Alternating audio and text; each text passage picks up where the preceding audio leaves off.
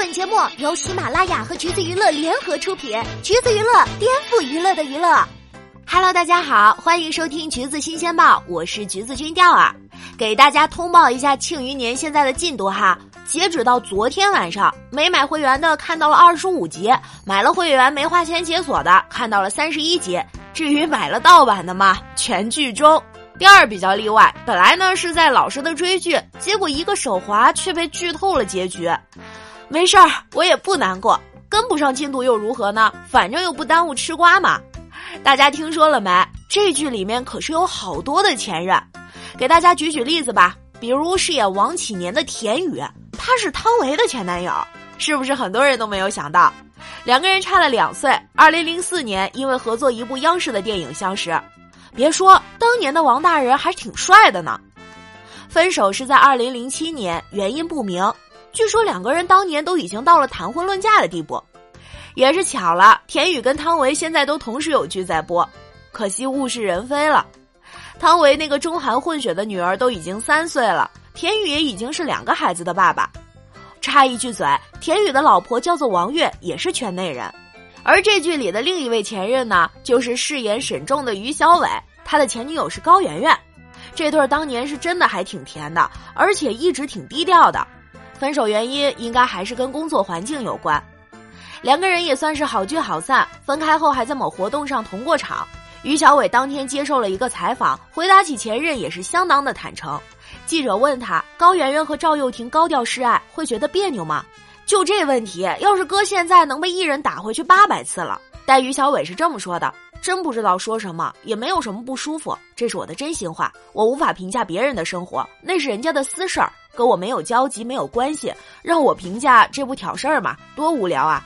至于高圆圆，大家也都知道啦，今年五月生了个小宝宝，状态是非常的好。于小伟这边倒是没什么动静，有消息说他娶了一位圈外女友，没照片，没故事。而剧中那位范闲的黑粉燕小野由李子峰饰演，他的前任大家应该不陌生，是张天爱。其实张天爱刚火的时候已经被网友扒过一轮了，甚至两人分手后还合作过一回。这位李子峰小哥哥，很多人都说他的眉眼之间有股周渝民的味道。还有就是范闲的老爸范建也是属于前任的阵营里的，他的前妻是江山，不多说，光听这二位的名字，大家也知道有年头了。至此，庆余年番外篇《前任攻略》还差最后一位即将登场，那就是上山虎贺子明。说实话，一开始看那扮相啊，钓儿真没认出来这就是贺子明。他也不需要多介绍了，何洁的前夫。这到底是什么神奇的前任开会场景啊？其实配角演员能被扒到这个地步，只能说明一件事儿，那就是庆余年真的火了。演员间的采访越来越多，关于这部剧的幕后细节也一点点的浮出水面。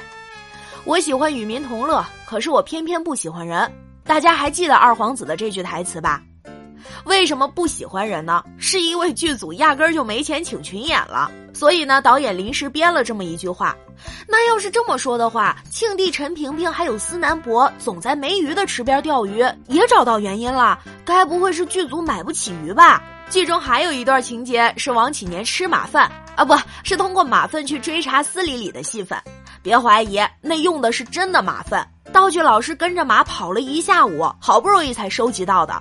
结果拍摄的时候，周围一堆苍蝇围着它飞，没有办法，就只能喷了点有香味儿的东西。然后那个味道混合起来，呃，调也不是故意恶心大家，反正就是想想都挺恶心的，也是心疼王启年大人了。这五十两俸禄给的真不冤。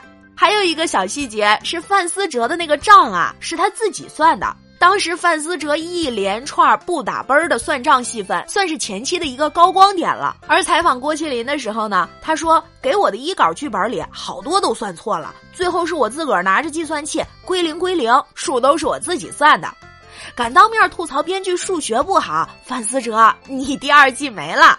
而关于这部剧的选角，之前我们有提过这部剧的班底：七位国家一级演员，四位国家级话剧演员，两位特别的国家级运动员，两位友情客串的重量级演员。这都是咋请的呢？陈道明是最难的。作者当年写这本小说的时候，庆帝比照的就是陈道明，但是邀请他入组，制片方费了很大的功夫。陈道明一开始是拒绝的。他认为自己演了这么多皇帝，也演过勾践这样的一代霸主，庆帝跟我之前演的有什么区别呢？他提出的第二个问题就是我的表演依托是什么？后来剧组设计了很多方案，比如说让庆帝有一门爱好。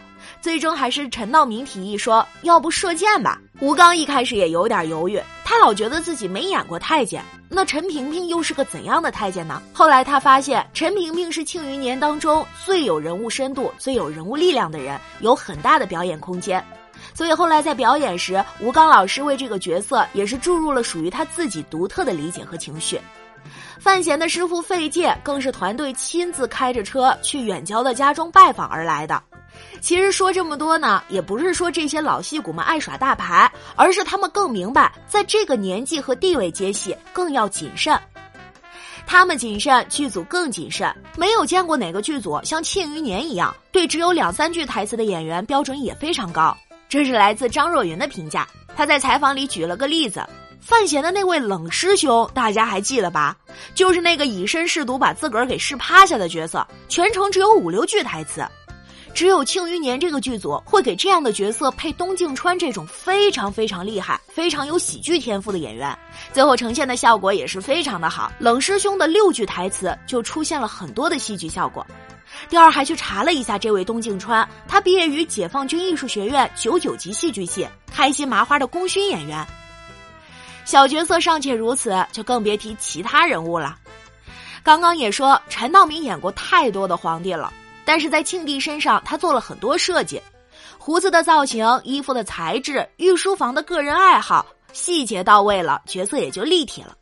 除了外在形象，他还改过庆帝的台词。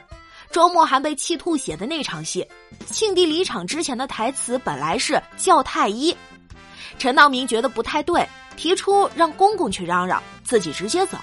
当时不觉得什么，但是整场戏连起来再看，他的处理方法是更好的。确实，在当下，不管以何种情绪叫太医，都会觉得和庆帝那种不可一世的气质不太搭调。陈道明还帮后辈练习过台词，还是诗会那场戏。开拍之前，陈道明老师一直在跟张若昀讲情绪。